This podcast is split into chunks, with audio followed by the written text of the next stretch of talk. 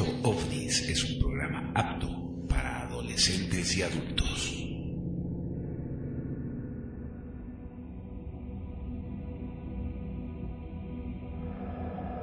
Puerta de Venus Producciones. Asociación Universal Virgen de la Vega. Movimiento Veganista Emergente. Círculus Dominicanis Bolivia. Con el auspicio del editorial de la Casa de Tarsis. Presenta. Alienología. Alienología. Gnosis primordial. Gnosis primordial. Realidades alternativas. Alternativas. Parapsicología. Parapsicología. Conspiraciones. Conspiraciones. Esoterismo. Esoterismo. Revisionismo histórico. Magia. Magia. Sabiduría hiperbórea. Sabiduría hiperbórea. Ocultismo. Metafísica. Metafísica. Misterios ancestrales. Misterios ancestrales. Ufología. Ufología. Y mucho más. En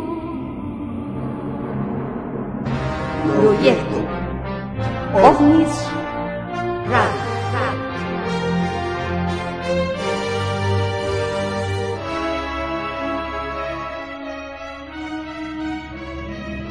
Bienvenidos. Abran su mente y agudicen los sentidos.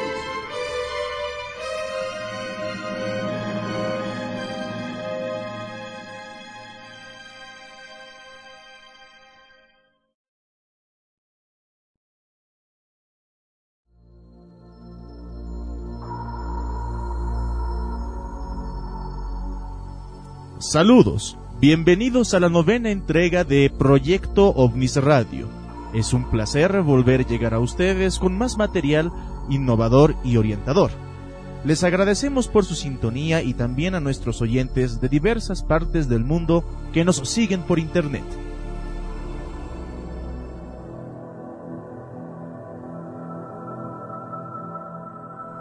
Hoy en nuestro sector de noticias alternativas tenemos información acerca de la vida después de la muerte, nuevas armas de destrucción masiva fabricadas en Rusia y pruebas acerca del autoatentado de las Torres Gemelas el 11 de septiembre.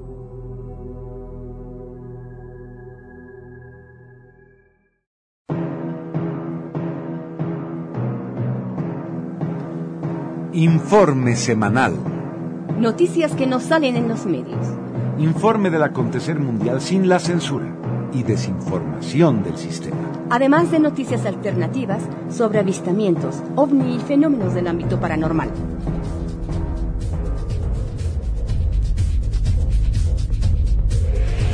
Saludos. Soy Pablo Santa Cruz. Y yo soy Rita Martínez con las noticias más importantes de esta semana. Estos son nuestros titulares. Tras 126 años finalmente descubrieron la identidad de Jack el Destripador. Rusia presenta evidencias que lo de las Torres Gemelas fue un autoatentado. Científicos alemanes demuestran que hay vida después de la muerte. Explosiones de tamaño nuclear sin radiación.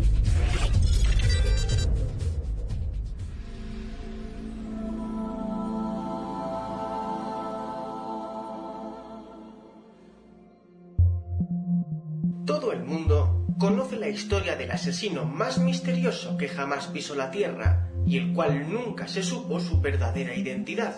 Este asesino serial, que destripaba prostitutas en las calles de Whitechapel hace 126 años, causó pavor en la época por su brutalidad. La lista de sospechosos jamás dejó de crecer con los años.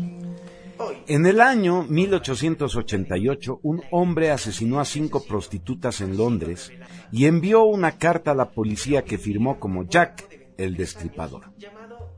Aficionados e investigadores trataron durante años de determinar su nombre, pero tras 126 años de búsqueda, por fin se resolvió el misterio. La persona que cometió los crímenes fue un polaco judío llamado Aaron Kosminski, que emigró a Londres, reveló el diario británico The Daily Mail. Las pruebas que le hicieron a unas muestras de ADN que estaba en un chal que se encontró junto al cuerpo de Catherine Atherways una de las víctimas, pudieron confirmar que Kosminski, uno de los seis sospechosos de los crímenes, era efectivamente Jack, el destripador. El empresario Russell Edwards compró la ropa en una subasta y con la ayuda de Jerry Loheilen, experto en análisis de material genético, hizo el histórico hallazgo. Loheilen consiguió extraer muestras de ADN del chal después de 126 años. Las comparó con el ADN de los descendientes y familiares de Adways y del sospechoso, y los resultados confirmaron que, sin lugar a dudas, la tela tenía restos de ambas personas. Kosminski nació en la localidad polaca de Klodawa, perteneciente entonces al Imperio Ruso, y emigró en 1882 a Londres, donde trabajó de peluquero. Los investigadores aseguran que tenía 23 años cuando cometió los asesinatos y que era esquizofrénico, por lo que fue internado en un centro psiquiátrico y murió ahí a los 53 años. Que acabó muriendo en un psiquiátrico, en una prenda que fue de una víctima del famoso asesino, cuanto menos le concedes el beneficio de la duda. A 42-story building weakened by the devastation that had occurred earlier today. We've all seen controlled demolitions on television. Los atentados del 11 de septiembre de 2001 fueron una operación interna angloamericana en connivencia con los servicios secretos israelíes, declara un investigador ruso. Los dispositivos nucleares que se utilizaron fueron una versión modificada de los proyectiles de artillería B-54, proporcionados a las fuerzas israelíes entre 1988 y 1998 de los excedentes estadounidenses exportados ilegalmente durante la era Bush-Clinton. Nunca en la historia de los Estados Unidos una operación ilegal del gobierno necesitó de tanta mentira, ocultación y fraude. El informe de la Comisión Oficial de Investigación de los Atentados es la mayor falsedad que ha sufragado nunca el dinero de los contribuyentes estadounidenses. Así, Veterans Today confirma el análisis químico realizado por el DOE, Sandy, que fue capaz de identificar la huella química, radiación o huella dactilar de las cabezas nucleares sobre la base de muestras tomadas después del 11S, de las secuelas en la zona cero, confirmando la información previa facilitada por múltiples fuentes de que en los atentados de las Torres Gemelas se usó armamento nuclear. Todas las cabezas nucleares que utilizan plutonio tienen una huella química que puede identificar su diseño, su sistema de fabricación y su edad. Si la investigación del 11S hubiera sido concluyente, habría conducido directamente a la identificación de armas norteamericanas, facilitadas ilegalmente a Israel, algo que la administración Bush se cuidó de ocultar. La televisión dijo que las quemaduras de radiación beta eran debidas al polvo de cemento cáustico, ocultando que se debían a los efectos de la radiación de la precipitación radiactiva. Igualmente, los numerosos casos de cáncer que se dan ahora en Nueva York se atribuyen al amianto utilizado en la construcción de las torres, cuando su causa es el uso de armamento nuclear.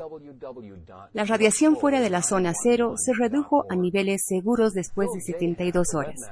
Esta es la razón por la que las inmediaciones de las Torres Gemelas estuvieron cerradas al público durante los tres días siguientes a los atentados. There are several different anomalies that need to be examined and questioned. First of all, what is attached to the bottom of the plane that hit the South Tower? And second of all, what is that brief flash that occurs just as the plane makes impact?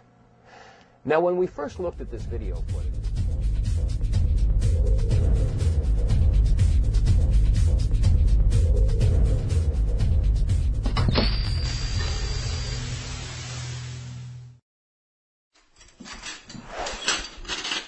en el hogar de los Alexander, en Lynchburg, Virginia. El momento de la oración es diferente ahora. Eben Alexander es un neurocirujano y científico cerebral, quien hace cuatro años casi muere cuando una feroz meningitis causada por la bacteria E. coli Berlín. Un equipo de psicólogos y médicos asociados con la Technische Universität de Berlín ha anunciado que han probado por la experimentación clínica la existencia de alguna forma de vida después de la muerte. Este sorprendente anuncio se basa en las conclusiones de un estudio utilizando un nuevo tipo de supervisión médica, experiencias cercanas a la muerte que permiten que los pacientes sean clínicamente muertos durante casi 20 minutos antes de ser devueltos a la vida. Experiencias cercanas a la muerte han sido la hipótesis en varias revistas médicas en el pasado, como tener las características de las alucinaciones. Pero el doctor Ackerman y su equipo, por el contrario, lo consideran como evidencia de la existencia de la otra vida y según una Evan, forma de una dualismo entre la que mente viajó por y el los cielos cuerpo. con él sobre un ala de mariposa. El equipo de científicos dirigido por el doctor Berlot. Ackerman ha supervisado las operaciones y se han recopilado los testimonios de los sujetos. Aunque hay algunas ligeras variaciones de un individuo a otro, recuperó, todas las experiencias tienen algunos recuerdos de su su periodo de muerte clínica que había y muerto una gran mayoría de ellos conocido. describió algunas Muchos sensaciones muy la similares. La mayoría de los recuerdos comunes que incluyen una sensación de desprendimiento del cuerpo, que la sensaciones de levitación, tuvo es serenidad, seguridad, calidez, de un cerebro que la se experiencia recupera. de la disolución absoluta y la presencia de una luz inmensa. No depende para nada de la Los científicos dicen que son muy conscientes de que muchas de sus Miguel conclusiones Rivera, podrían sorprender a mucha gente, como el hecho de que las diferentes creencias religiosas de los diferentes individuos no parecen haber celebrado ninguna diferencia en absoluto en las sensaciones y experiencias que se describen en el final del experimento. De hecho, los voluntarios cuentan entre sus filas diferentes miembros de una variedad de religiones, cristianas, musulmanes, judíos, hindúes y ateos. Sé que nuestros resultados podrían perturbar las creencias de muchas personas, dice el señor Ackerman. Pero en cierto modo acabamos de responder una de las preguntas más grandes en la historia de la humanidad. Así que espero que estas personas serán capaces de perdonarnos. Sí, hay vida después de la muerte y parece que esto se aplica a todo el mundo. Él dice que Dios estaba allí, como una vasta presencia de amor. Y según Evan, hubo una joven mujer que viajó por los cielos con él sobre un ala de mariposa, y quien le dio un mensaje para compartir.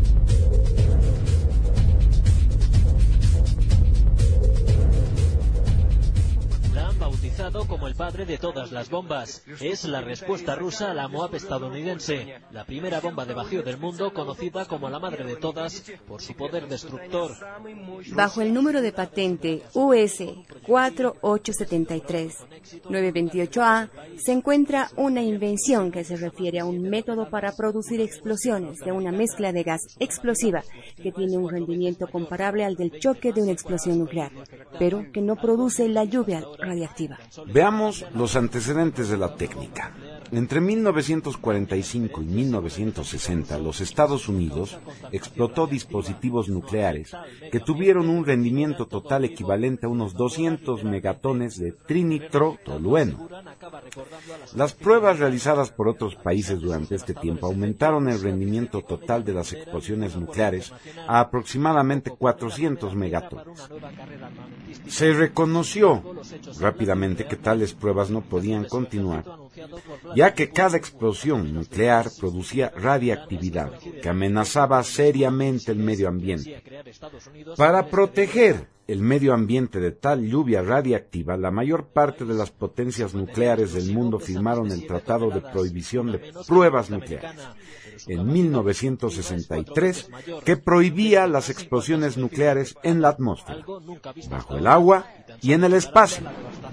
Desde ese momento se cree que sustancialmente todas las explosiones nucleares se han llevado a cabo bajo tierra. Lo que reivindica en esta patente es un método para producir explosiones violentas y destructivas de alta energía de choque, que implica llenar parcialmente una estructura expansible con una mezcla inicial de gas combustible, compuesto de metano, y un gas oxidante, compuesto de una mezcla de metano e hidrógeno. La conclusión obvia es, ya tienen la tecnología para crear bombas con un potencial similar al de las nucleares, pero sin las consecuencias de la radiación. Ahora imaginen su uso en la Tercera Guerra Mundial. Hasta es posible que le mientan después a los sobrevivientes diciendo que hay peligro de radiación para limitar el uso a los sectores que les interesan a ellos. Algo nunca visto hasta ahora y tan solo equiparable a la devastación que provoca una bomba nuclear. La única diferencia, según el ejército ruso,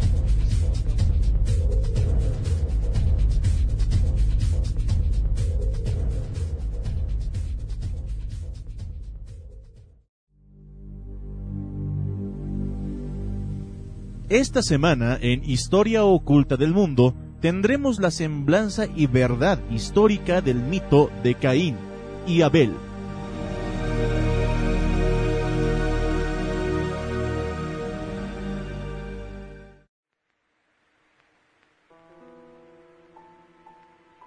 La historia oculta del mundo.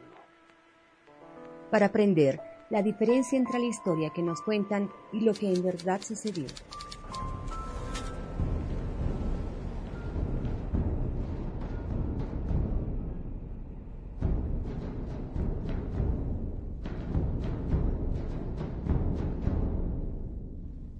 La historia oculta detrás del mito de Caín y Abel, por nuestro camarada Lupus Félix.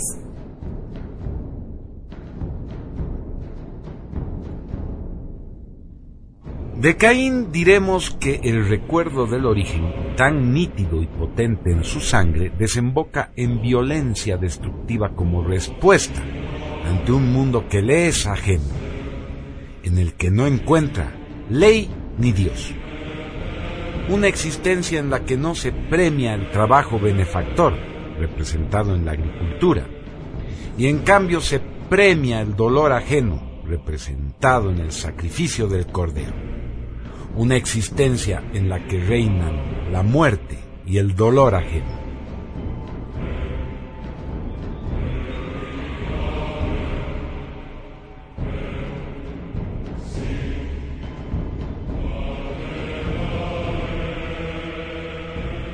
Es en los hombros de Caín que el Creador carga el yugo de la evolución del alma. Serán los descendientes de Caín los agricultores, forjadores de metal y guerreros, los constructores de murallas y ciudades, los que desarrollarán las civilizaciones y darán sentido al mundo como jamás hubiese soñado el Creador. Cuestionarán lo creado, buscarán una explicación, una verdad a todo, motivo por el cual pone una señal en él, para que no lo matase cualquiera que le hallare. Génesis 4, versículo 15.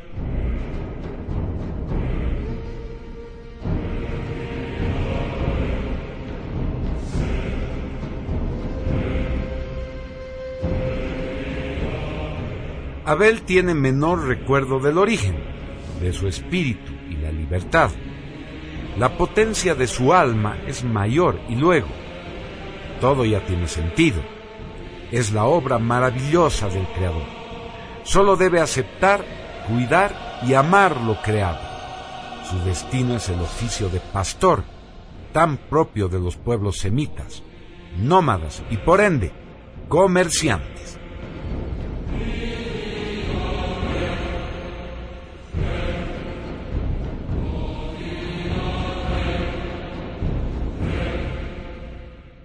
En los hombros de nuevo Abel, Seth se pondrá el sacerdocio pastoral, las manos que derramarán el holocausto, el aplauso, el sentido dirigido al Creador. A sus descendientes se les someterá al miedo y al terror del Dios celoso, para que no se desvíen de su destino. A su nobleza, a los elegidos, se le prohibirá mezclar su sangre de pureza con la de Caín. Se les prometerá enseñarse de los hijos de la serpiente con su ayuda el culto será sobre la sangre, Abel será sobre Caín.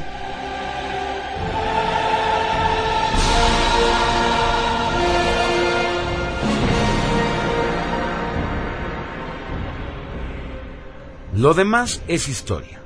Todos la conocemos. El propósito de la creación se ha cumplido.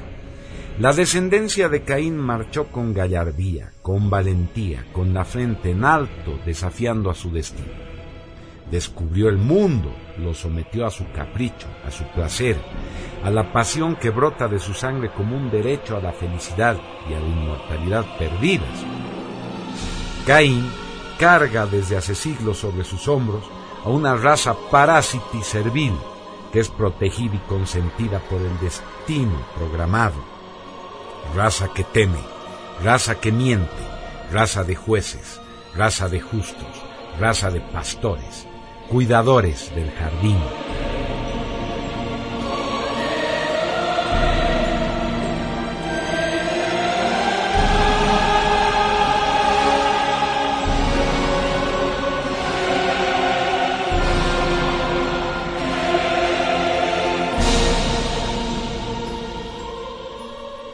La cultura también es un arma y ha sido utilizada en beneficio de unos contra otros.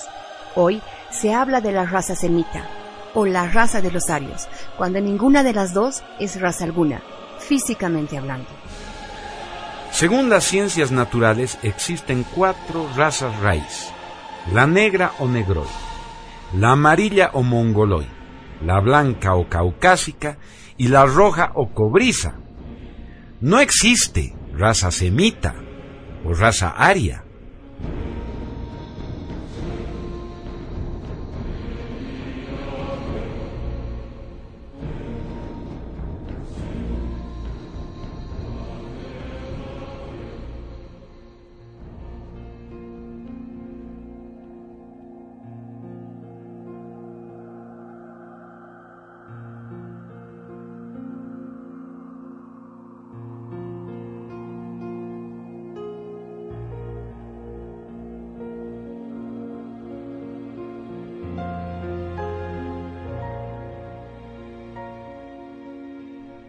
Lo que sí existe son grupos humanos de cualquier raza física, pura o mezclada, con determinada psicología, modo de vida y que ocupan algún territorio en el que se desenvuelven.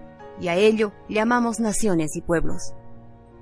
Por su estilo de vida y psicología, mediante la cual perciben el mundo, toda nación o pueblo tiene como raíz a dos grupos desde la antigüedad, los caínes y los nómadas, o los abeles.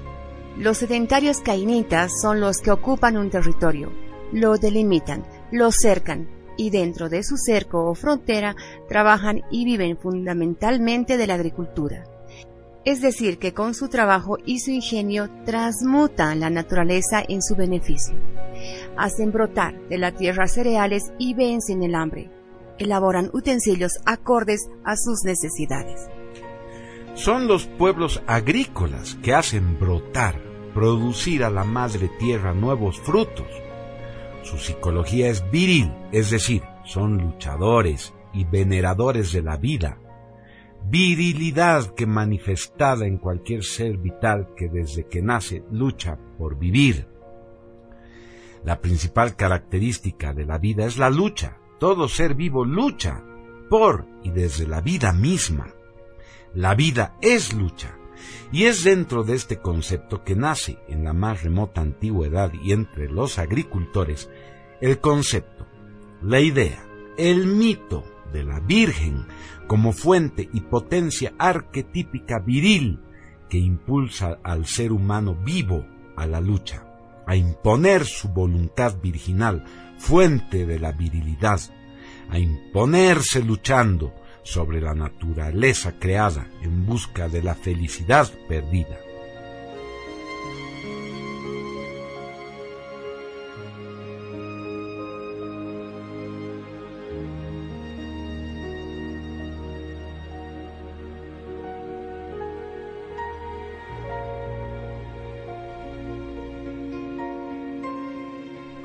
Lo virginal es psicología angular, es arista, es el Sí se puede. Es el arriete que rompe todo obstáculo. Es la voluntad que lucha. Es la virtud que impulsa a reeditar, a recordar la perfección olvidada de un mundo inmaculado que siempre fue y es perfecto. A través del arte, del arista, del arma, del ario y su psicología aristócrata, porque es arista. La Virgen no es una señora buenita sentada en una nube. No es una mujer mojigata y abnegada, elegida por su sumisión y pureza moral entre todas por un dios misógino para engendrar a un rey de algún pueblo elegido, sometido por siglos de miedo y terror a la muerte y arrodillado ante una voluntad celosa de otros dioses.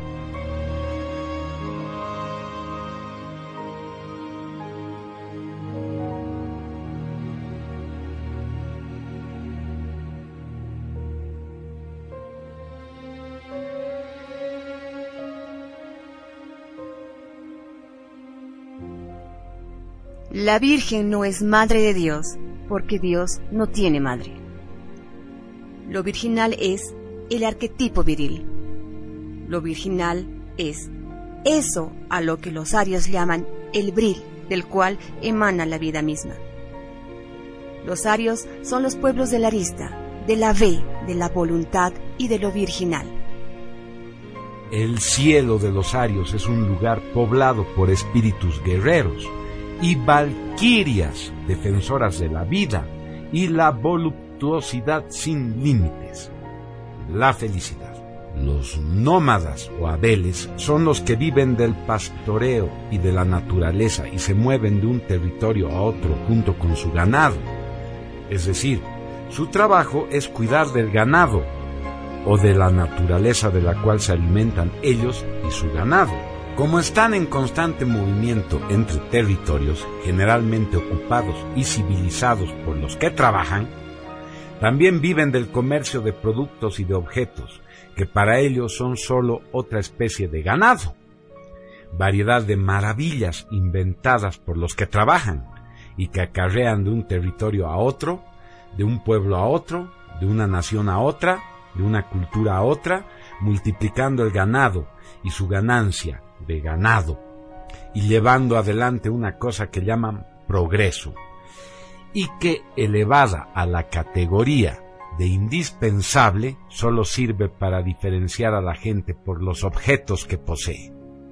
Dolor, envidia, no felicidad, sed de objetos culturales, no felicidad.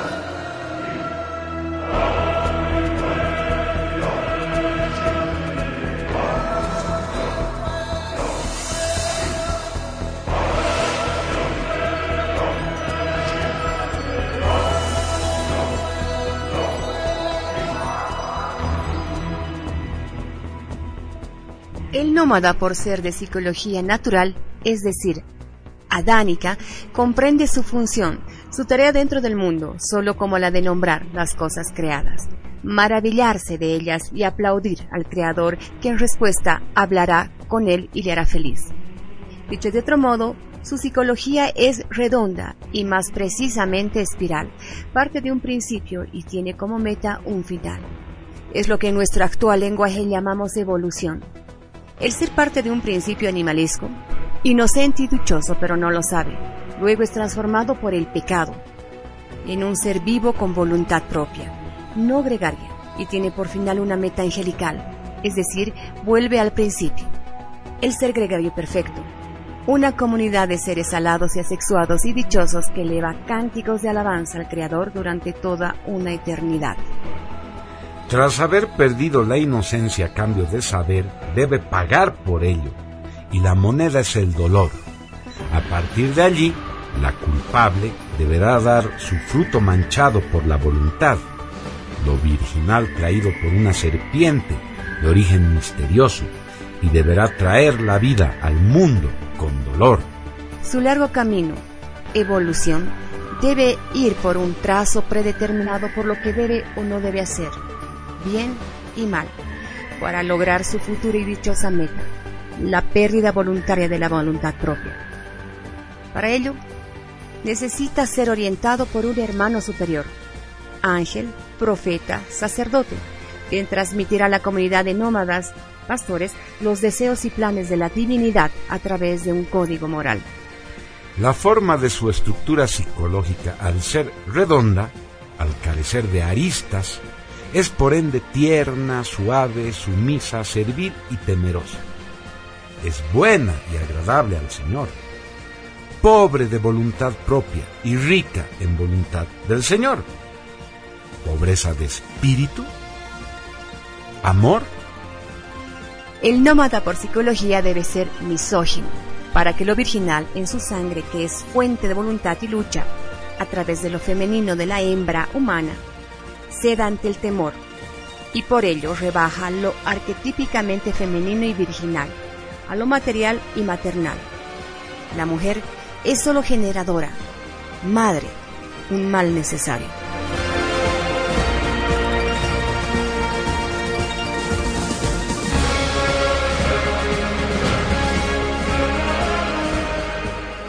El nómada es el pueblo del alma, los redonditos semitas, la descendencia psicológica de Abel reemplazada por Sem y sus patriarcales. Su signo arquetípico, la espiral. El sedentario es el pueblo del espíritu. Los angulares arios, la descendencia psicológica de Caín, que mató a Abel con la quijada, hueso angular, la arista, de una burra, y son matriarcales. Su signo arquetípico, la arista, el cuerno.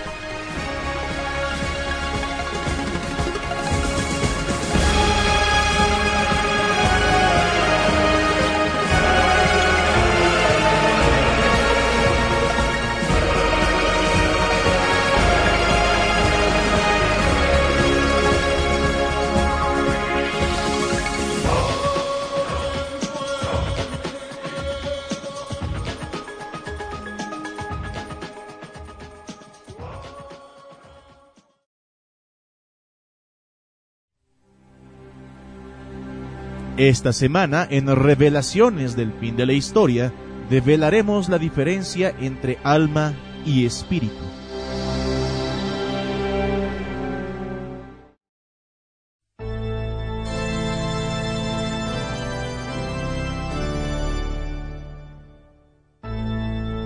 Revelaciones del fin de la historia.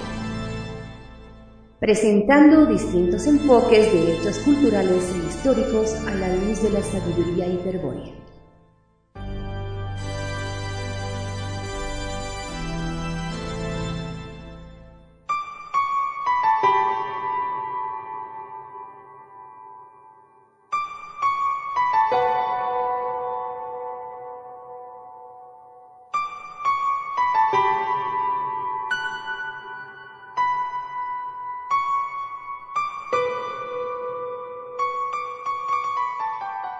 La diferencia entre espíritu y alma.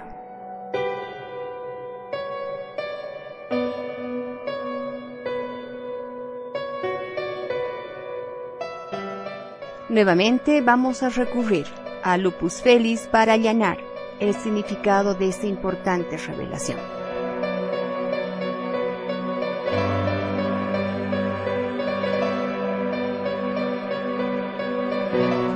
Somos reflejos caídos, proyecciones de espíritus revertidos y encadenados a la sustancia animada por almas, y estas sostenidas por la voluntad de un espíritu animalesco que en estado de ensoñación ha precipitado su potencia ordenando la materia y se ha convertido en un demiurgo o creador. de una versión universus de un mundo bestial al que toma por pareja, plasmada por su verbo formador, logos, y dirigida hacia su perfección, porque es imperfecta. Un mundo en el que sus creaciones necesitan destrozarse entre ellas para poder saciar el hambre, motor de su existencia animalesca.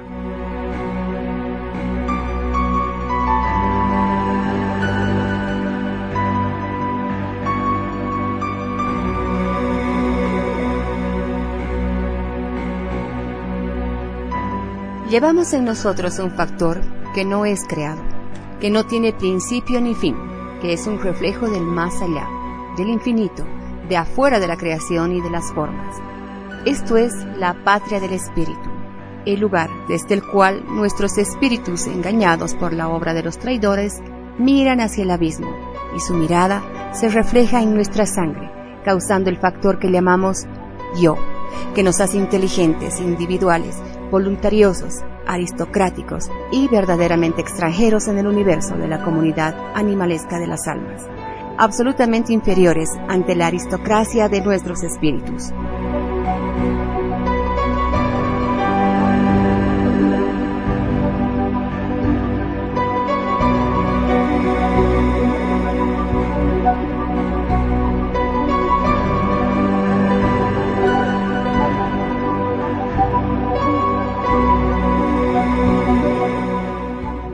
Veamos lo que dice el Evangelio cátaro de Juan. Y reflexionando entre sí, quiso hacer al hombre a su imagen y ordenó al ángel del tercer cielo que entrase en un cuerpo de barro. Y tomando una porción de este cuerpo, hizo otro cuerpo en forma de mujer, y ordenó al ángel del segundo cielo que entrase en el cuerpo de la mujer. Y los ángeles lloraban al verse revestidos de una forma mortal y diferente de la que siempre les había correspondido. Mas Él los mandó a ejecutar la obra carnal en sus cuerpos de barro sin que ellos comprendiesen que cometían pecado. Y el autor del mal pensó en formar el paraíso e introdujo en él al primer hombre y plantó un árbol en medio del paraíso y ocultó así su pensamiento para que los hombres no conociesen su engaño.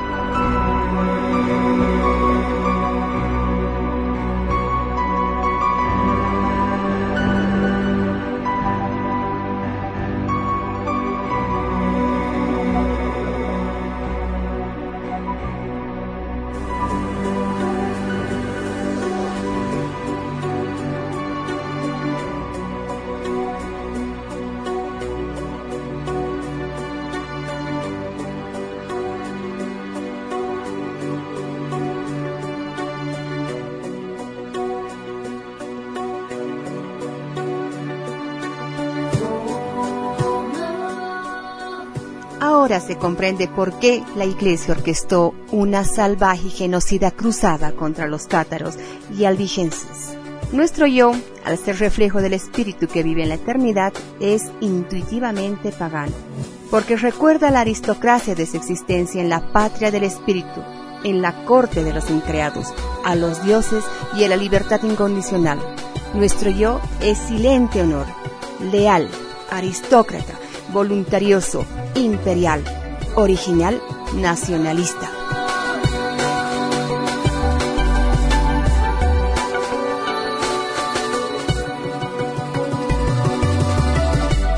El alma, al ser como una gota de agua que cae aventurada entre millones en la tormenta de la creación, busca desesperadamente agruparse en multitudes para cobrar fuerza y regresar en comunidades al océano de la sustancia, en la que dormían y dormirán cuando al final de su buena aventura regresen a su creador.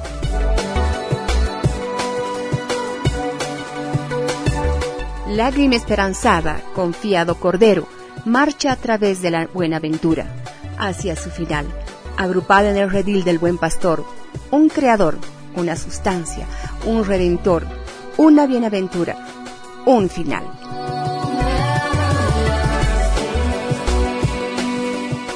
El alma es gregaria, grupal y común en todos los seres creados.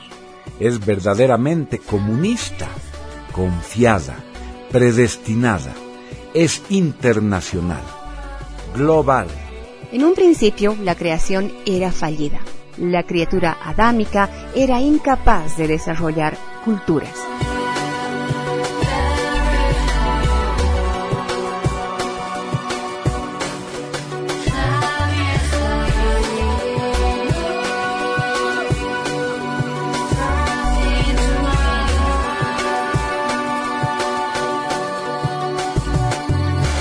Adán estaba contento durmiendo a la intemperie, en los árboles o al abrigo de las grietas de la tierra, comiendo de los frutos que el Creador había puesto al alcance de su mano y abonando chocho el Edén con sus excrementos. No sentía el impulso, la gana de comer el fruto, que le daría la sed del conocimiento.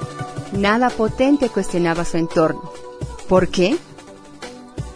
Fuera de la respuesta obvia, porque era un animal, diremos que fue porque tenía una conciencia incipiente, no funcional.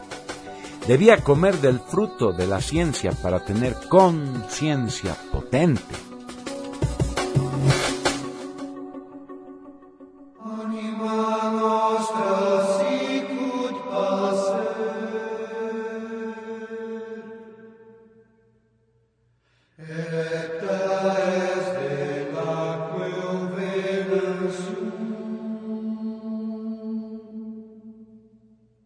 La conciencia es básicamente la memoria o vida interior, acumulada o almacenada, de las vivencias conmocionantes en un cuerpo o esfera superior, y que es leída o recordada por el sujeto interiormente.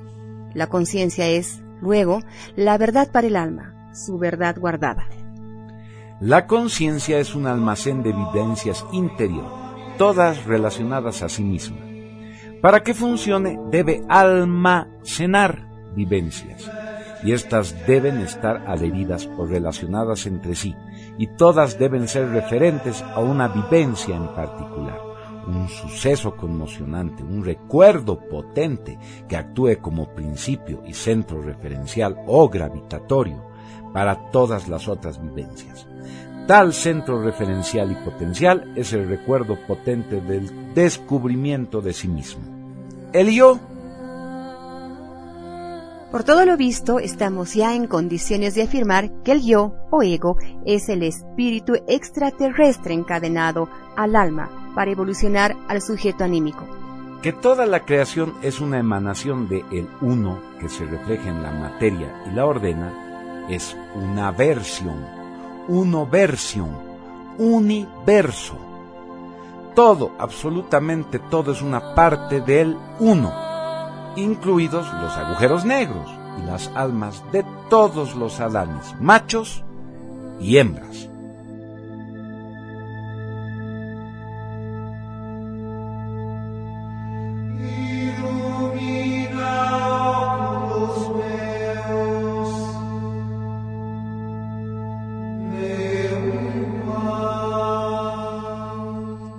Asemejemos la creación a una función de teatro, en la que el autor de la obra, el edificio, las sillas, el escenario, el decorado, los músicos, los actores y el público, todos sujetos y objetos, son lo mismo y el mismo, es decir, el autor. ¿Tendría sentido? No. Por lo menos el público debe ser ajeno, de afuera, con la capacidad de juzgar, de aplaudir o protestar, ser un extraño a la obra. Eso es el yo, el extranjero, el impuro, el público y los actores en la obra del Creador, la buenaventura del alma. Adán era dichoso y no cuestionaba nada, no por ser imbécil, sino porque sólo había pureza en su interior, y por tal no desarrollaba una conciencia potente individual y vivía en armonía con toda la naturaleza pura que le rodeaba. ¿Cómo puede cuestionar la pureza a la pureza? Entonces la serpiente llegó a ensuciar su pureza o a otorgarle un yo.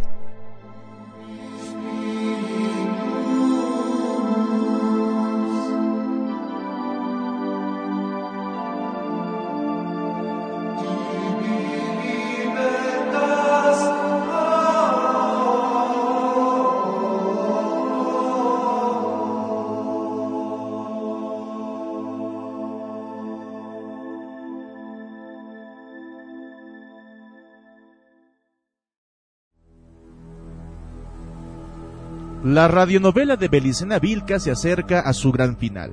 Esta semana tendremos un escalofriante encuentro con Jehová, Satanás.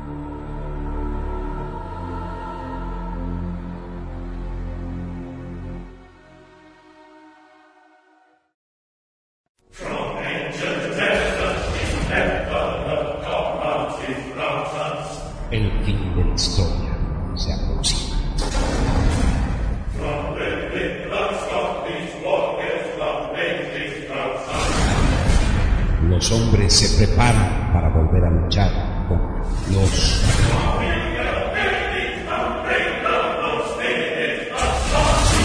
Y una mujer los guiará hasta la espada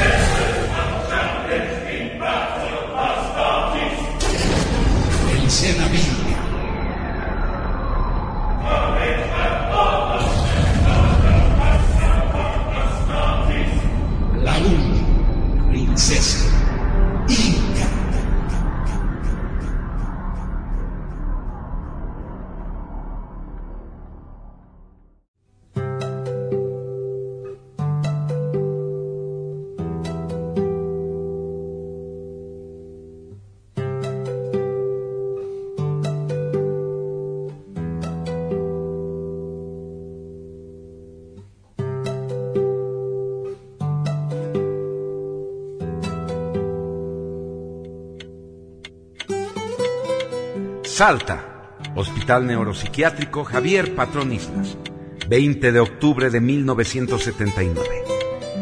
15.30 de la tarde, noveno mes de la internación de Belicena, Vilca. Arturo Signagel, inquieto, miraba por enésima vez el reloj de pulsera. La sesión de psicoanálisis con Belicena llevaba media hora de retraso. Nunca había sucedido algo así. Belicena acostumbraba a llegar con puntualidad, sola, sin la necesidad de ser escoltada por enfermeros o guardias de seguridad. Qué raro. ¿Qué pudo haber sucedido? El doctor Signagel, harto de esperar, desistió de llamar a enfermería para que buscaran a Belicena y decidió encaminarse al pabellón B. Encontró a Belicena Vilca en el patio, absorta en los manuscritos que estaba escribiendo. Aún era la hora de paseo que se concedía a los enfermos después de almuerzo. Señora Belicena, la estuve esperando más de media hora. Belicena, con premura y nerviosismo, guardó los manuscritos en un pequeño portafolio del que no se separaba en ningún momento en los últimos meses, y se llevó la mano a la frente, a tiempo que decía, Doctor, por favor, discúlpeme. Se me pasó la hora. Le ruego me disculpe. El doctor Signagel esbozó una sonrisa a tiempo que hacía un gesto de desaprobación. Ah, bien, señora Belicena, bien. Creo que vamos a suspender la sesión de psicoterapia por hoy. Se ha perdido mucho tiempo ya y estoy pensando en ir a visitar a mis padres en Cerrillos. Belicena, al oír la mención de la familia del doctor Signagel, recordó que debía hablarle sobre su ascendencia materna. Revolviéndose en la banca donde estaba sentada, sabía que debía aprovechar la ocasión. Doctor, el tiempo se termina. Aunque en su momento le detallaré ciertos antecedentes imprescindibles para que usted recuerde el origen. Ahora le adelantaré que el instrumento del más antiguo misterio de la raza blanca del cual le hablé es una gema. Eh, una gema. ¿Se refiere usted a una piedra preciosa? Eh, es decir, ¿una gema en concreto o está usando usted una metáfora? Arturo Signagel, absorto en la conversación, intuía que la charla con Belicena sería muy importante. Por un momento trató de convencerse que al final de cuentas la relación médico-paciente sería el marco en el que se encuadraría su plática. Pero al momento cayó en cuenta que sentía vergüenza por tratar de rebajar tan especial contexto a algo tan burdo como una sesión de psicoanálisis y trató de desprenderse de su celo racionalista. Doctor, preste atención. Estoy hablando de una gema real, de una gema que tiene la capacidad de reflejar el símbolo del origen, de una piedra que es con propiedad un espejo de la sangre pura. Perplejo, Arturo Signagel trataba de comprender las palabras de Belicena, y por un momento vino a su mente una gema verde con un signo que brillaba delineando con su fulgor un contorno que para su sorpresa parecía una esvástica. Sí, doctor. Usted proviene de un linaje de sangre muy pura y tiene la capacidad de ver el símbolo del origen en la piedra de Venus. El doctor Signagel, en el colmo de la contrariedad, acariciando su mentón, atinó a repetir en voz baja como para sí mismo. Mmm, sangre pura. Sangre pura. Belicena interrumpiendo abruptamente las meditaciones de Arturo Signagel, espetó. Doctor, me parece buena idea suspender por esta vez la sesión de psicoterapia. Verá, aprovecharé para escribir. Ah, pues eh, sí, señora Belicena, sí, así sea. Sin embargo, mañana proseguiremos con el tratamiento de psicoanálisis y por favor, seamos puntuales esta vez. Muy bien, doctor, se lo prometo. Arturo Signagel se despidió con un ademán. Retrocedió sobre sus pasos dirigiéndose a la gran reja que separaba el patio del pabellón B de enfermos incurables. Entonces escuchó la voz de Belicena fuerte, clara. Que tenga buen día, doctor. Arturo Signagel, von Superman. Mientras se alejaba, Arturo Signagel no podía dejar de preguntarse cómo Belicena había adivinado su apellido materno. Nadie en el hospital, ni siquiera el director, lo sabía.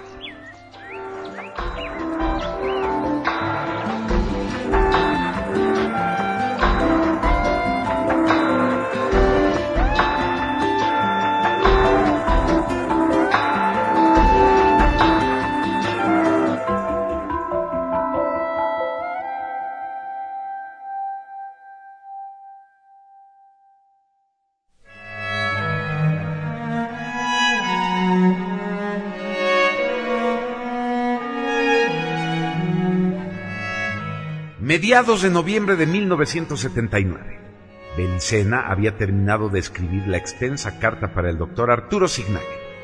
El manuscrito era realmente impresionante. Tenía 300.000 palabras que relataban la historia perdida del mundo en la que la casa de Tarsis, el linaje de Belicena Vilca, había sido protagonista.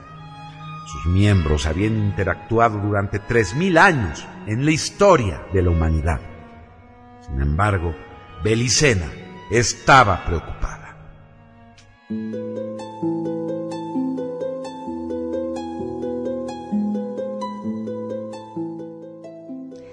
Dioses, el problema no radica en entregar la carta al doctor Signagel. Puedo hacer eso yo misma en cualquier momento. El problema radica en hacer que el doctor lea el manuscrito, que le preste la debida atención y principalmente que las revelaciones despierten su memoria de sangre.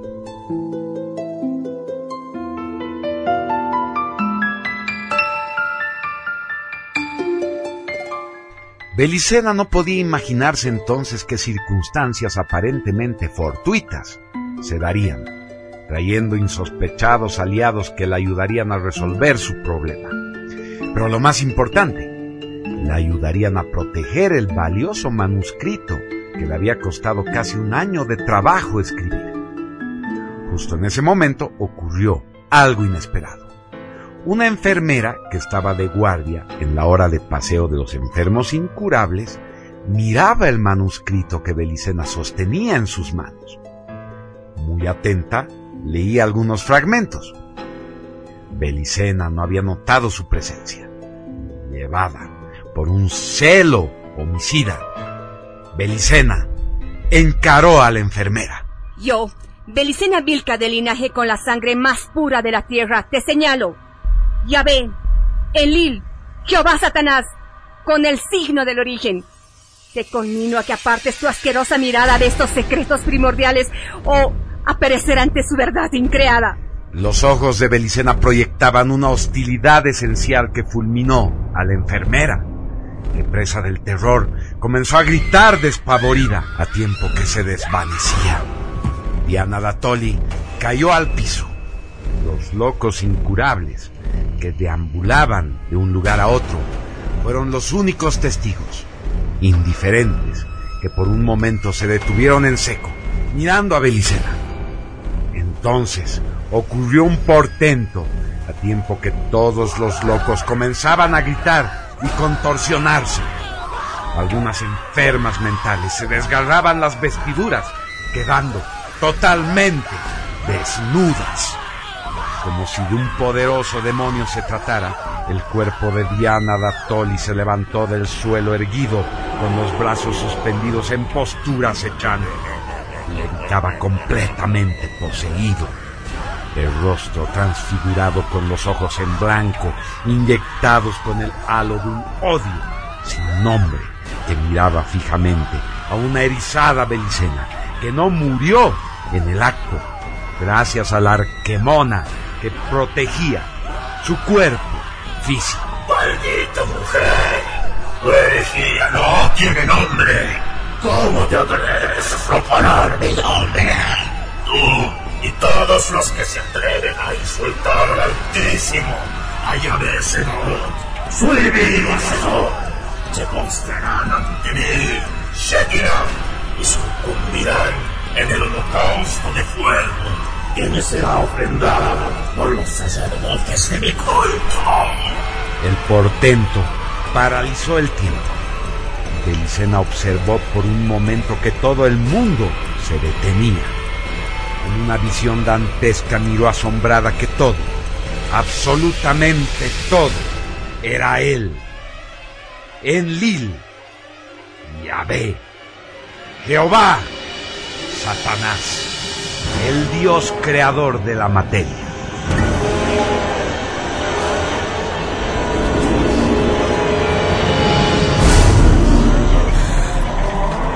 ¿Qué es esto?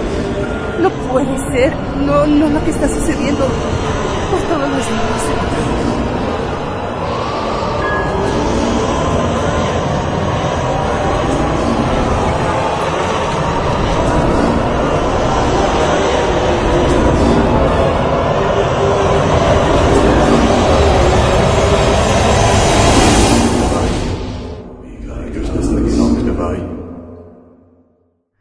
Súbito, todo volvió a la normalidad. Los locos dejaron de gritar. El cuerpo de Diana Datoli cayó nuevamente al suelo, mientras el personal del hospital convergía desde todas partes.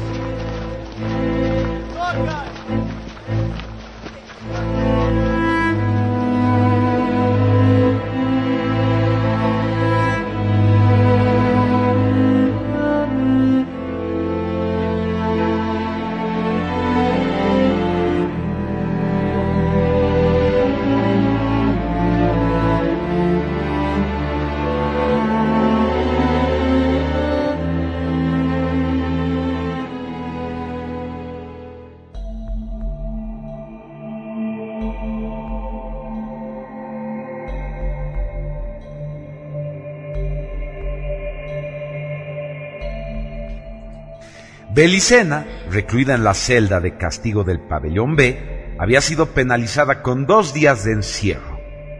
Ante la ausencia del doctor Signagel, los médicos de turno determinaron que el escándalo de la tarde anterior había sido provocado por la agresión de Belicena a la enfermera Diana Datton.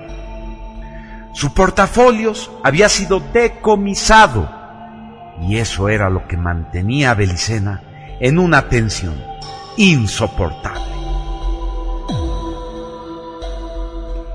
Increíble. El mismísimo Demiurgo acechando. ¿Qué más da? Ya he sido localizada.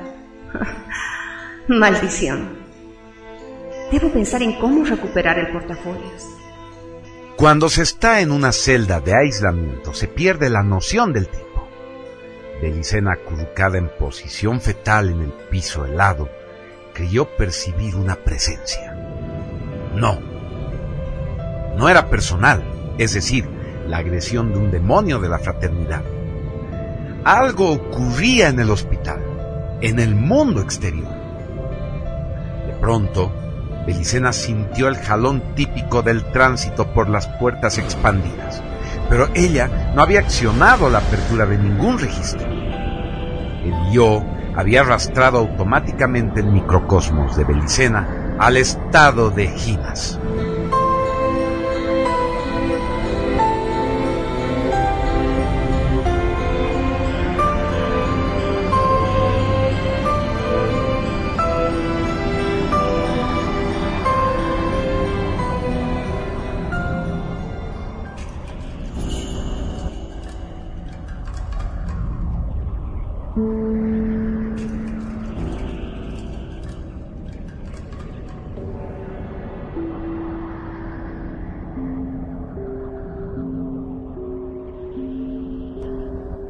Belicena atravesó con su cuerpo físico las paredes de varias dependencias en un tránsito alucinante y vertiginoso. El estado de Ginas es la transituación de todo el microcosmos que se logra suspendiendo el sujeto anímico a la esfera superior donde transita el yo. En el caso de Belicena, su condición de iniciada hiperbórea permitía la convergencia de su yo con las esferas psíquicas del microcosmos, excitadas por la poderosa fuerza del self-state. Belicena se vio entonces en el cuarto donde dormía la enfermera de turno, que para su sorpresa era Diana Datori. Levantó el rostro y constató que el techo de la habitación se había vuelto traslúcido. Entonces con asombro pudo ver el enorme objeto en forma de disco. El espectáculo era sugestivo, pues el ovni, suspendido encima del hospital neuropsiquiátrico, era más oscuro que la noche más negra. Cuando volvió a enfocarse en la habitación, Belicena vio, horrorizada, el cuerpo de Diana Dattoli suspendido un metro de la cama. Estaba totalmente desnudo y a su alrededor pululaban seis pequeños seres cabezones con ojos grandes, sin pupilas, brazos y piernas extremadamente largos. Vestían una especie de buzo cuyo tejido con sudoración daba la impresión de que era alguna clase de piel biosintética. Increíble. Son los demoníacos Shedim del Sabbat.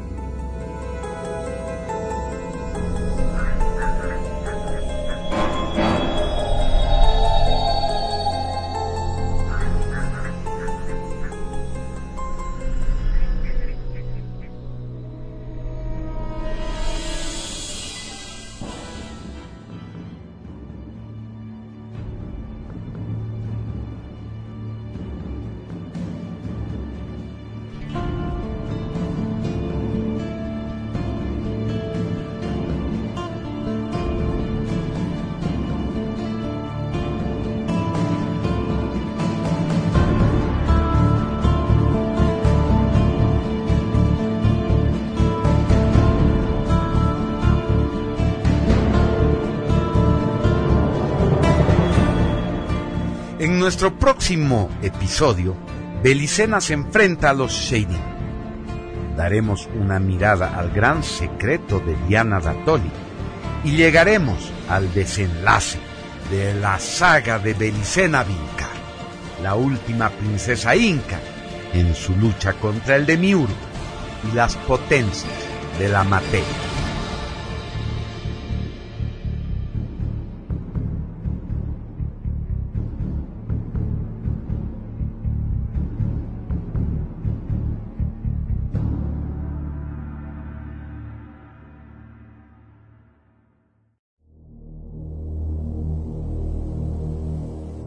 ...300 es una película dirigida por Zack Snyder, quien se basó en la novela gráfica de Frank Miller.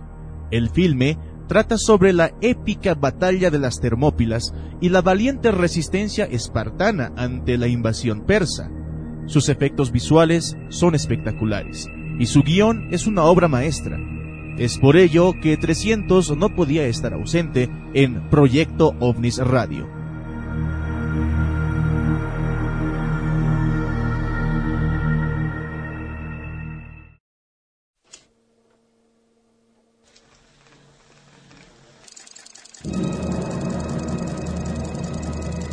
Cinemateca Mágica, la película o serie de la semana, un espacio para conocer otras realidades a través del análisis de series televisivas, alternativas y películas de culto.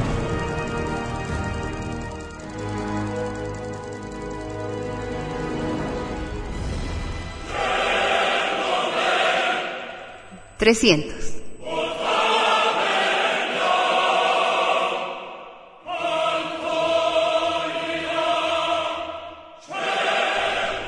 Adaptación del cómic de Frank Miller, autor del cómic de Sin City, sobre la famosa batalla de las Termópilas en el año 480 antes de Jesucristo. El objetivo de Jerjes, emperador de Persia, era la conquista de Grecia, lo que desencadenó las guerras médicas.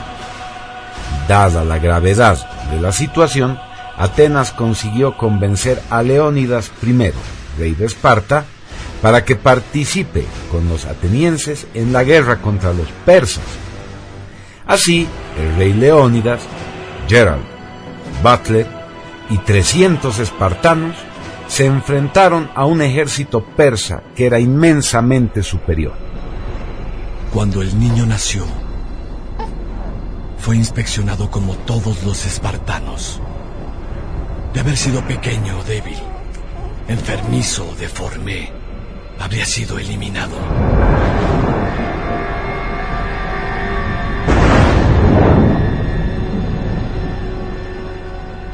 Desde que aprendió a caminar, fue bautizado con el fuego del combate.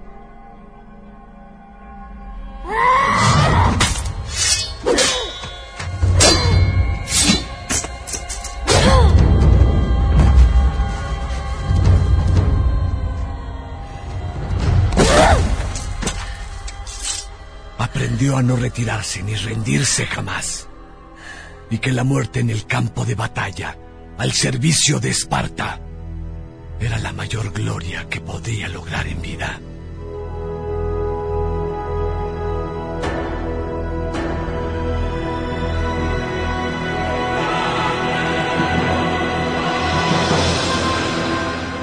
Cuando uno sale del cine después de la experiencia de ver esta película, inmediatamente, al ver la realidad urbana moderna, su desidia, pesadez, podredumbre y bajeza social, no puede menos que preguntarse, ¿qué hago aquí?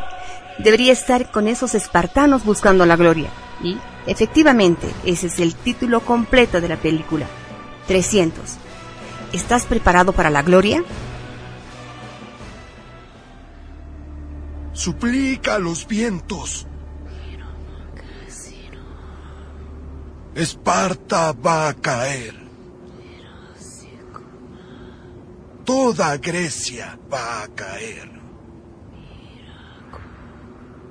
No confíes en los hombres. Honrad a los dioses. Honrad a lo sagrado.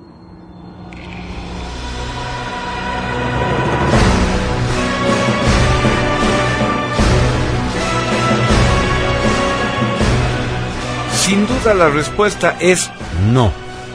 El hombre moderno, acomplejado, que se cree superior a un espartano porque tiene un smartphone o una tablet y vive fascinado con la sociedad de consumo, soñando en viajes estelares que nunca realizará, y Barbies que jamás llenarán su falta de amor sincero y comprometido, de ninguna manera está preparado para comprender una sociedad como la espartana. Además,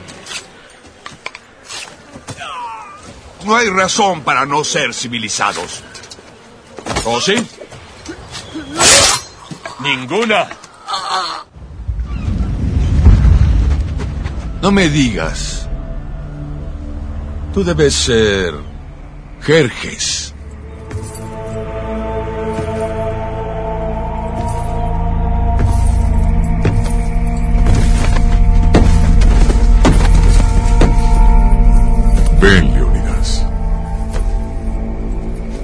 Hay que razonar juntos.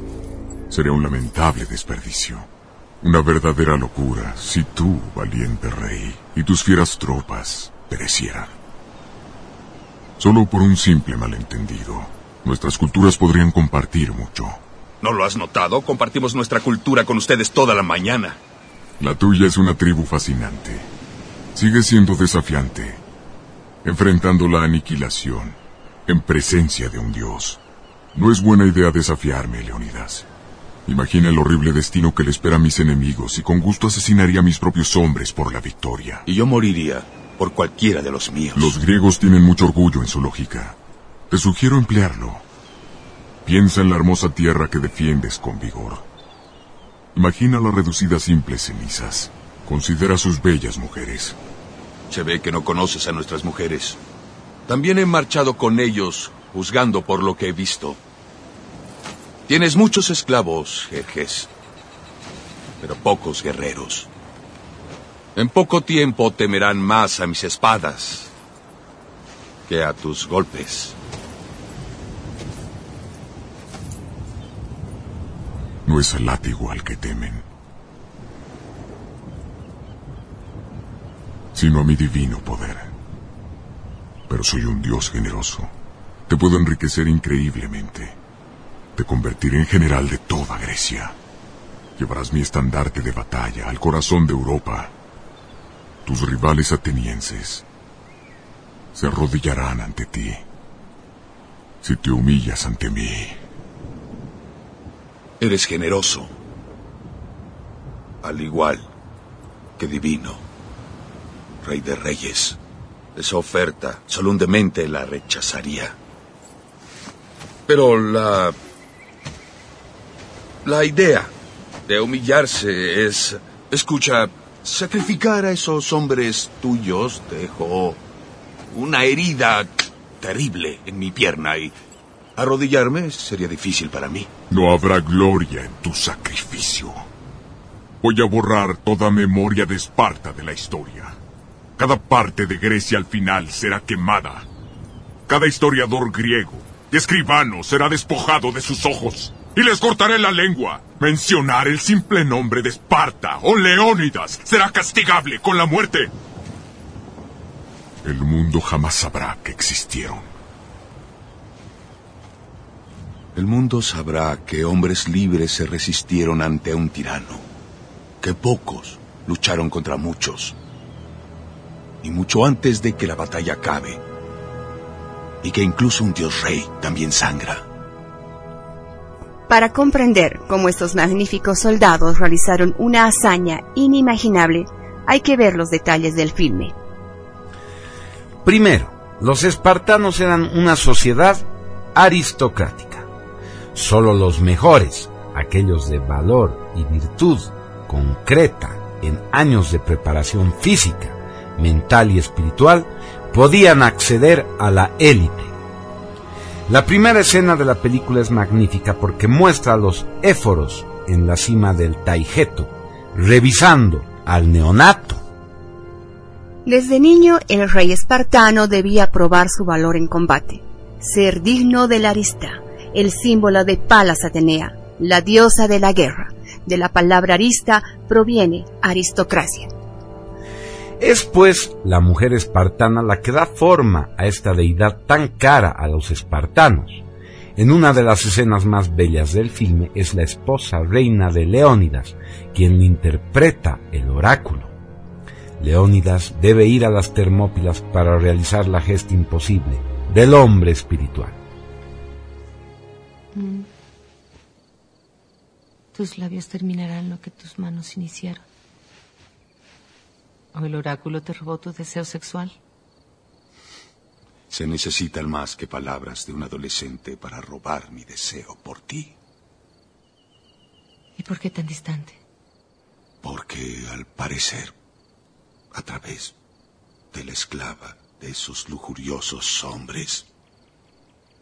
Las palabras del oráculo podrían destruir lo que amo. ¿Y por eso mi rey sufre de insomnio y es expulsado de su cama? Solo unas palabras deberían afectar el humor de mi esposo. Las mías.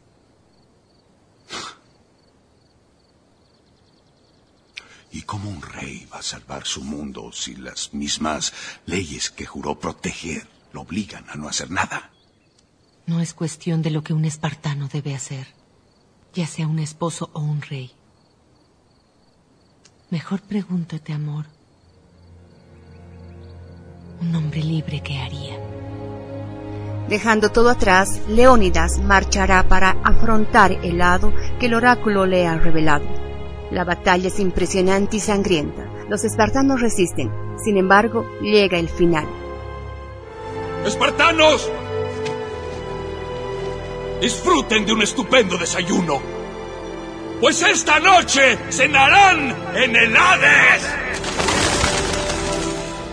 Leónidas sabe que están rodeados y que el próximo encuentro con las tropas persas será definitivo. Como venerador del legado ancestral de la Virgen Diosa, Leónidas sabe que debe tener una buena muerte para ganar el Hel, nombre griego para el cielo de los guerreros, o Valhalla. En una escena por demás mística y conmovedora, Leónidas afronta su muerte con su mente en el recuerdo de su esposa y reina. Amor inmortal del guerrero que está a punto de liberarse del mundo material. Baco, intrascendente, ilusorio para lograr la verdadera libertad e inspirar a los hombres del mañana en la gesta del espíritu. Recuérdenos. La orden más simple que un rey puede dar. Recuerden por qué hemos muerto. No deseaba tributos, canciones, ni monumentos, ni poemas de guerra y valor. Su deseo era simple. Recuérdenos. Eso me dijo. Cuánto he meditado el misterioso discurso de victoria de mi rey. El tiempo le dio la razón. Pero de griego en griego, de griego en griego, se ha propagado el rumor de que el gran Leónidas y sus 300 hombres, lejos de casa, ofrecieron su vida, no solo por Esparta, por toda Grecia y la promesa de esta nación. Ahora, en este pedazo de tierra llamado Platea, las hordas de Jerjes enfrentarán la aniquilación. De aquel lado, los bárbaros se reúnen. Huyen del terror tomando con fuerza su corazón, con dedos helados, recordando bien los despiadados horrores que sufrieron con las lanzas y espadas de 300. Aún así miran al otro extremo a 10.000 espartanos comandando a 30.000 griegos libres. ¡Au!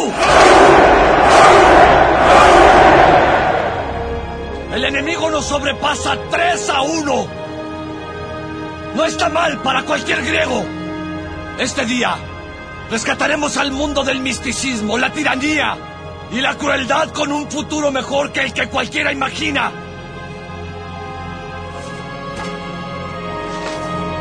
¡Agradezcan, hermanos! ¡A ti, Leónidas, y a los valientes 300! ¡A la victoria!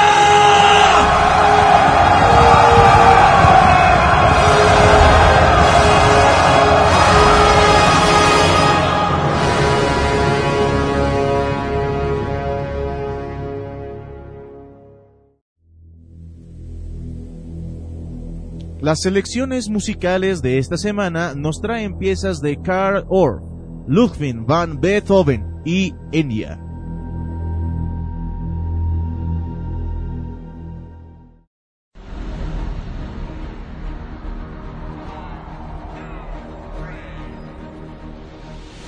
Música del recuerdo ancestral.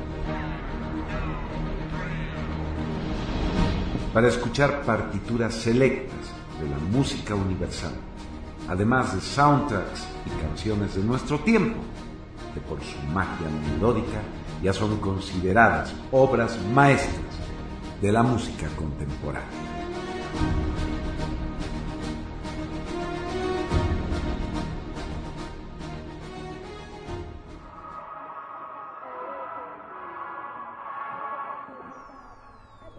Para comenzar nuestro sector dedicado a la música del recuerdo ancestral, escucharemos partituras, cátaras recuperadas y adaptadas a las claves musicales convencionales por Karl Off y con las cuales formó el extraordinario compendio de Carmina Burana. De Carmina Burana, Exe Kratum.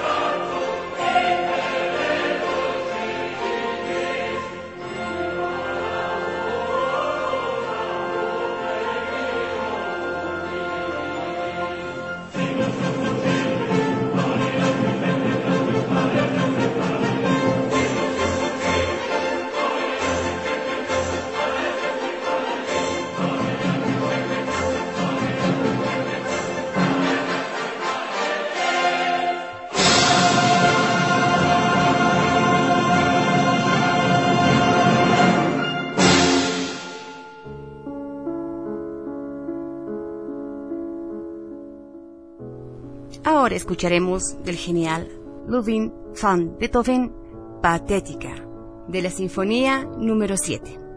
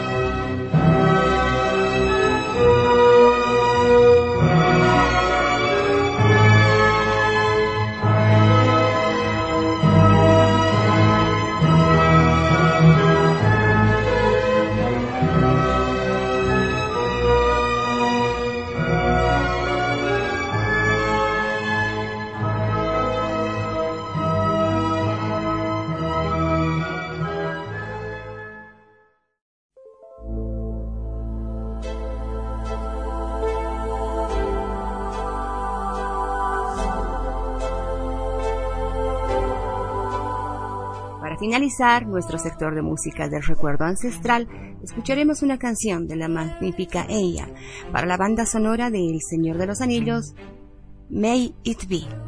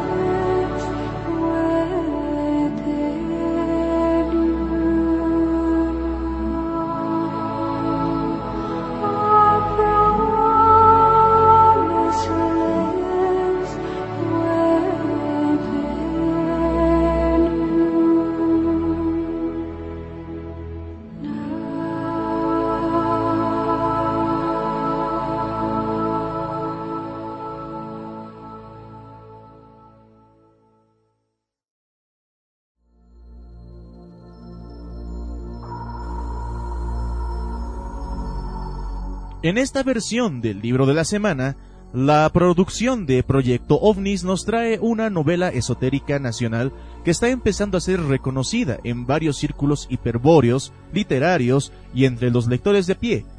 Esta obra es la primera novela mágica escrita en Bolivia.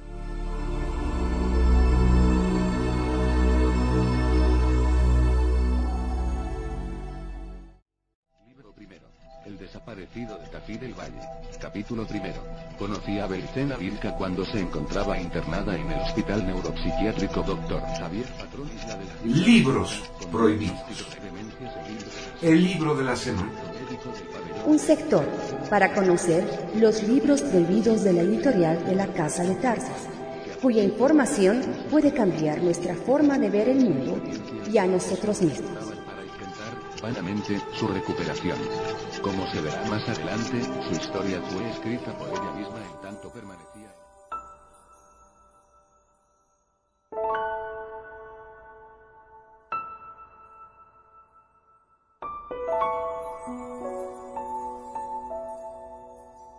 El arco de Artemisa.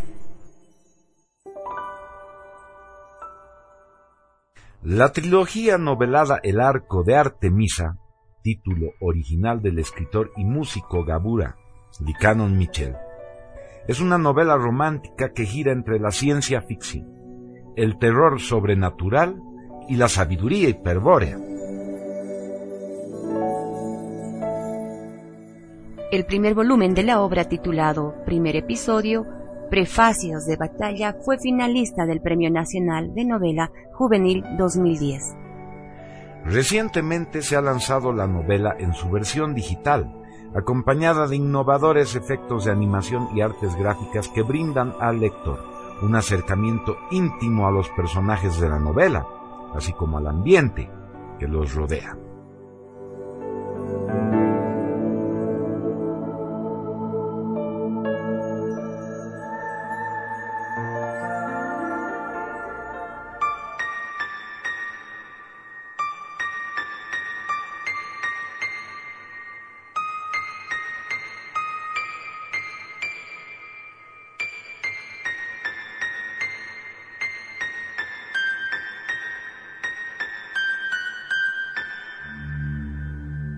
Hay que destacar la esmerada labor del autor en la recreación de un álbum musical de 20 temas que constituyen la banda sonora de El Arco de Artemisa, composiciones del autor de la novela y piezas compiladas de autores reconocidos como Vangelis, Yoshiki, Bast, Leruzia Bugorskaya, Yechiro Yanagi, Charlie Krauser, etc.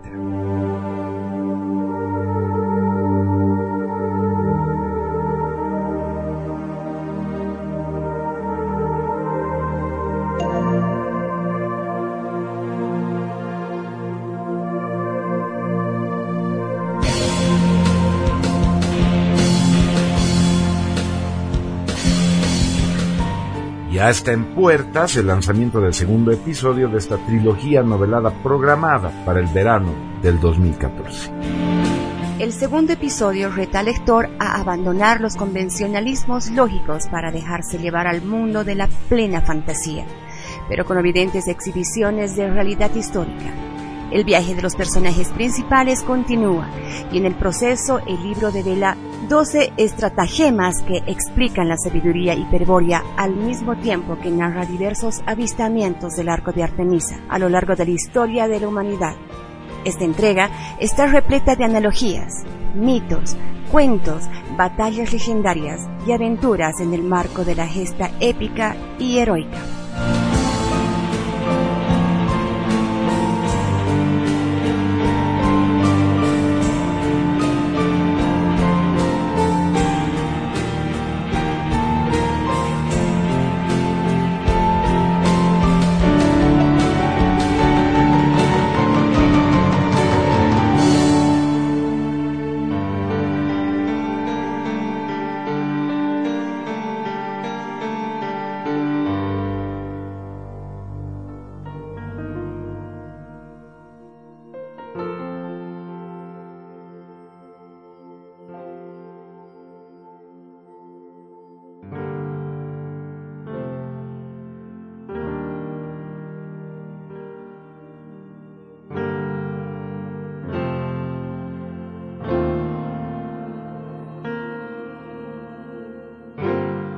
El arco de Artemisa, segundo episodio, Los Doce Misterios, se proyecta como una de las novelas hiperbóreas más importantes escritas en Bolivia, tomando elementos de autores como Miguel Serrano, Secharia Sitchin, Felipe Moyano, Jeff Long y J.R.R. Tolkien.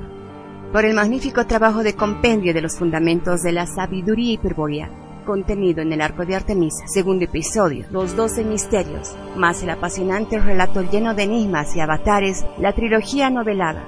El arco de Artemisa es una de las obras más originales que se haya escrito en nuestra literatura nacional actual, pues brinda al lector la posibilidad de introducirse a un nuevo género, la novela mágica.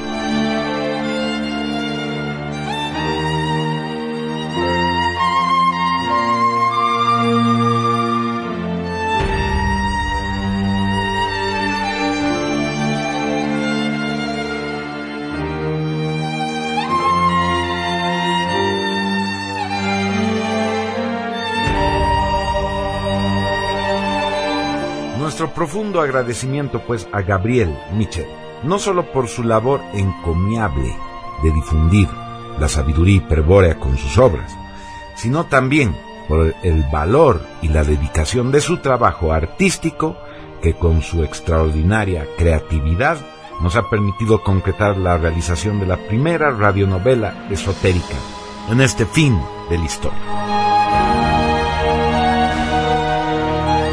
Soy Pablo Santa Cruz de la Vega. A nombre del equipo de proyecto Omniradio reciban todos ustedes nuestros más sinceros agradecimientos por sintonizarnos. Hasta la próxima semana para otra cita con Proyecto OVNIS Radio. Guión y libreto, Pablo Santa Cruz de la Vega. Edición, montaje, grabación, Gabriel Licanón Michel. Voces y dramatización, Rita Martínez, Pablo Santa Cruz y Gabriel Michel. Voces secundarias del movimiento veganista emergente.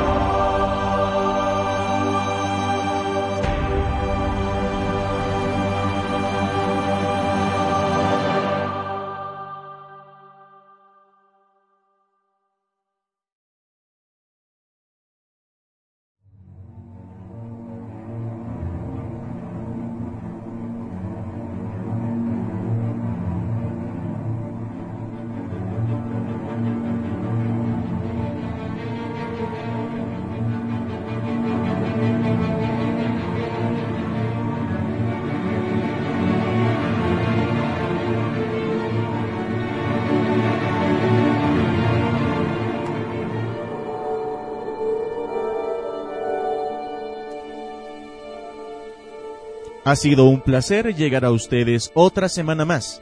Para mayor información pueden buscarnos como Proyecto OVNIS en Facebook o mandar sus mensajes o dudas al celular 777 16 157.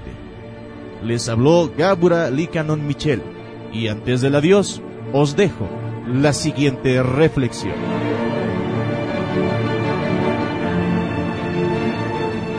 El destino más noble al que puede aspirar un hombre consiste en situar su cuerpo mortal entre su amado hogar y la desolación de la guerra.